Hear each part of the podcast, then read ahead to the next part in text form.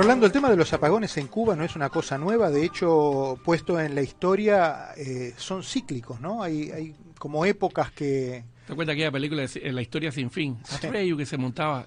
Es, por ejemplo, yo estoy viendo estos días lo mismo que sufrimos muchos cubanos en los años, en los años 90. O sea, eh, eran apagones de ocho horas en el periodo especial, la gente durmiendo en los techos, durmiendo en los portales, durmiendo en, los patios, durmiendo en, en, en, el lugar que tú pudieras tratar de sobrevivir en medio de un caluroso verano como fue el 93-94.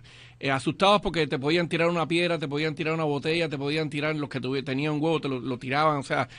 Y realmente uno está viendo eso y es como algo cíclico. O sea, eh, lo que pasa es que ahora con todas las roturas de plantas, etcétera, un régimen que no ha hecho absolutamente nada por renovar, por, por, por, modernizar esas plantas, bueno, está sufriendo toda esta historia ahora de los apagones y la gente, por supuesto, en, con el calor que está haciendo en Cuba y con el que viene ahora en el verano, está irritada.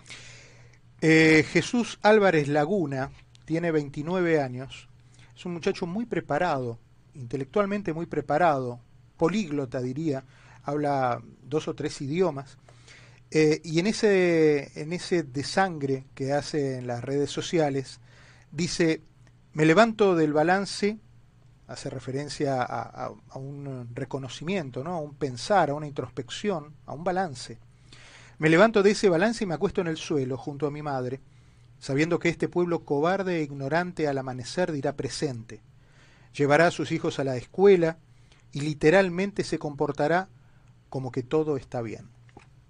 Hola Jesús, ¿cómo estás? Bienvenido, gracias por atenderme. Hola, buenas tardes. Eh, cuánto dolor, ¿no? Hay cuánta frustración, cuánta postergación en, en, estas palabras y en este sentimiento, ¿no? Exacto, esa, esa es la, la, definición correcta, frustración. Creo que ese es el sentimiento, mi sentimiento, pero también el sentimiento de miles de cubanos que en estos momentos estamos pasando por toda esta situación. Jesús, mira, te habla Rolando Nápoles, periodista aquí en América Noticias. Un placer saludarte. Hola Rolando, el placer es mío. Oye, primero te felicito. Eh, tú bien sabes que estás dentro de Cuba, que todo el mundo no tiene el valor viviendo dentro de Cuba y siendo actor, de alguna manera una figura eh, pública, un pueblo como Las Tunas, que sabemos que, que no es como La Habana, eh, de hablar para una emisora eh, desde aquí de Miami. O sea, te felicito primero por eso. Segundo, por la valentía de tu escrito, que yo creo que es que es lo que lo que muestra es esa frustración de tantos cubanos que eh, tienen mucho miedo y tú tienes un valor que te lo admiro, te lo respeto y ojalá todo el mundo fuera como tú. En estos momentos, la situación de los apagones en las tunas, ¿cómo está? Bueno, primero haciendo referencia a, lo que me, a lo que me dices del valor, el valor no es mío, el valor lo aprendí de José Martí.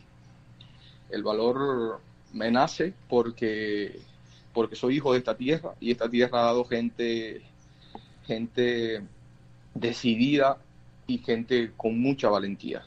Entonces, ya hace un año yo había decidido justamente para, para esta fecha nunca más alzar mi voz porque, porque tuve experiencias con, con, las masas y las masas no, no, se movieron en pos de. Entonces, en medio de esta situación de los apagones, yo he estado como que reprimiendo esas ganas de, alzar mi voz otra vez. Y justamente, pues, este día que, que veo a mi madre tirada en el suelo, durmiendo, una enfermera de más de 30 años de trabajo, y cuando la vi ahí tirada, pues, pues se, se, me, se me unió todo eso, todo eso que, llevo conmigo, todas esas ganas de libertad, todas esas ganas de, de, expresar lo que siento.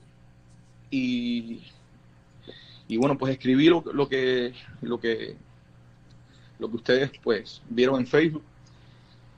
Y la situación acá con los apagones es desesperante, es una situación bastante difícil.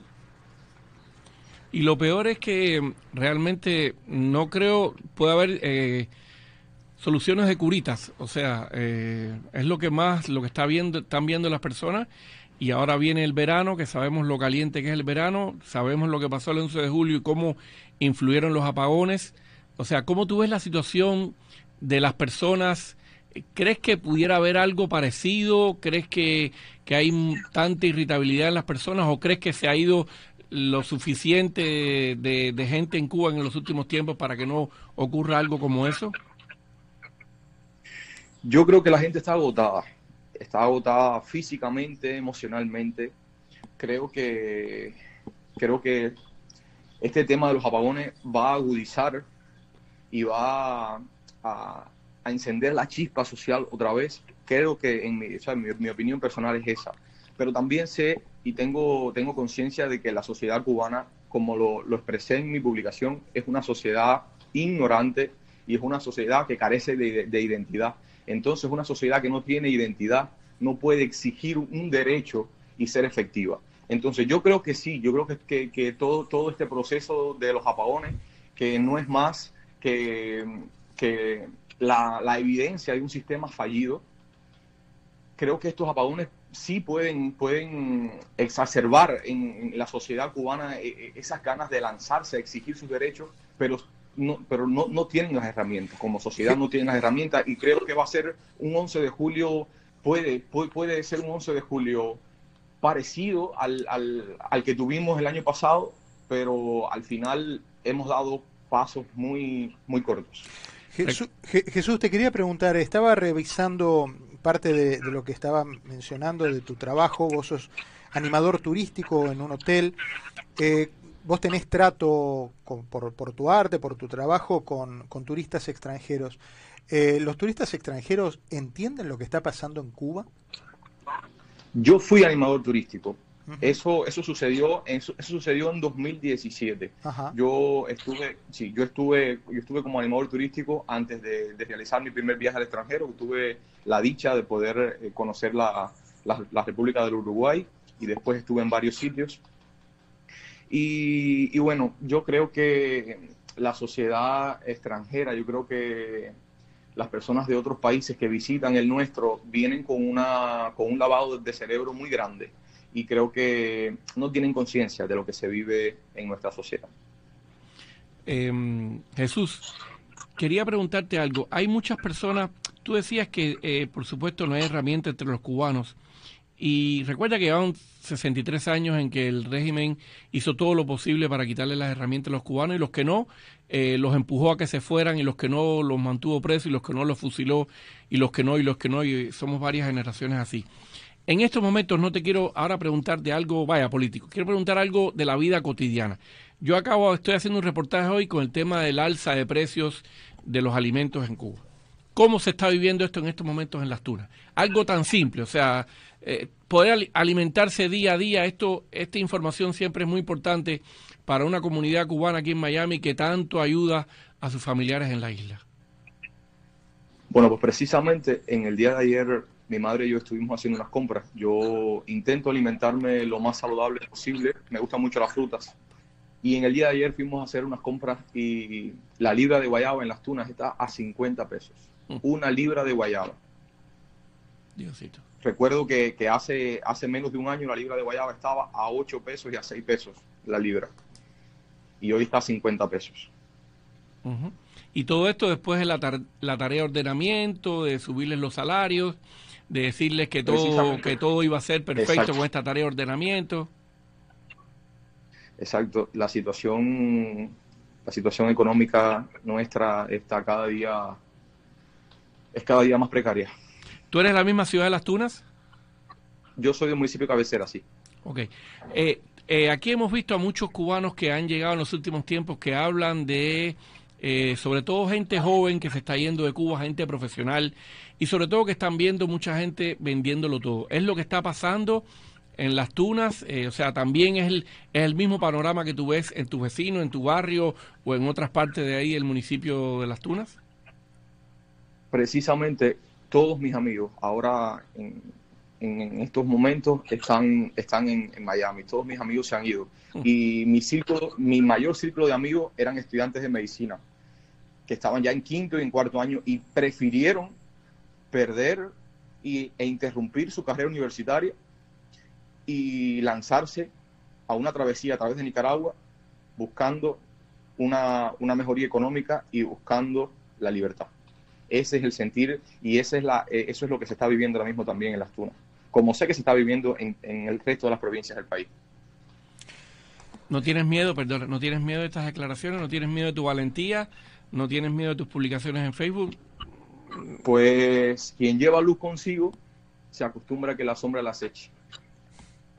Entonces, ya yo he pasado por esto, ya yo en el, en el 2020, en plena pandemia, yo estuve haciendo unas denuncias con respecto a la situación sanitaria que había en la provincia de Las Tunas y, y varios agentes de la seguridad del Estado estuvieron dándome seguimiento, acosándome, ofreciéndome trabajo y fue difícil. Fue un, fue un tiempo difícil porque utilizaron a mi madre, me amenazaron con mi madre, con su puesto laboral y, y ha sido un proceso difícil. Pero, pero yo sé que, que, si, que si todos abandonamos el barco, entonces ¿quién va a evitar que se hunda? Jesús. Eso es lo que le digo a todos mis amigos siempre. Si Muchas todos gracias. abandonamos el barco, ¿cómo, cómo, cómo vamos a, ¿cómo vamos a hacer para que no se hunda? Jesús, te agradezco, te agradecemos con Rolando Nápoles la gentileza de habernos atendido.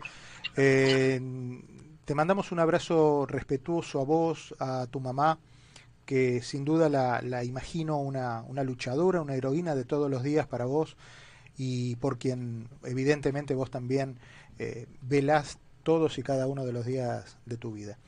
Te mando un abrazo y la gratitud, no soy cubano, pero sí la gratitud eh, de leer eh, post como los tuyos, valientes, eh, muy eh, apoyados en, en, una realidad que duele y eh, definitivamente ilustradores para los que en el resto del mundo tienen que escuchar lo que a veces parece que no escuchan. Te mando un abrazo fuerte y gracias. ¿eh? Gracias a ustedes, muchas gracias a ustedes. Hasta cada momento. Napo, qué historia, ¿no? Sí. Historias que se repiten. Y sabes qué, ayer estaba pensando eso, eh, ya nos queda poco, quiero decir lo último. El régimen cubano apuesta a un éxodo masivo de gente que le son de, en estos momentos incómodas o están descontentas o le pudieran hacer un, un próximo 11 de julio. Pero lo que no calcula, o sí lo sabe, que le van a seguir saliendo gente como Jesús, como Otero, como Michael, uh -huh. más tarde o más temprano. Uh -huh. Gracias, Napo. Abrazo fuerte para todos, abrazo, pásenlo bien.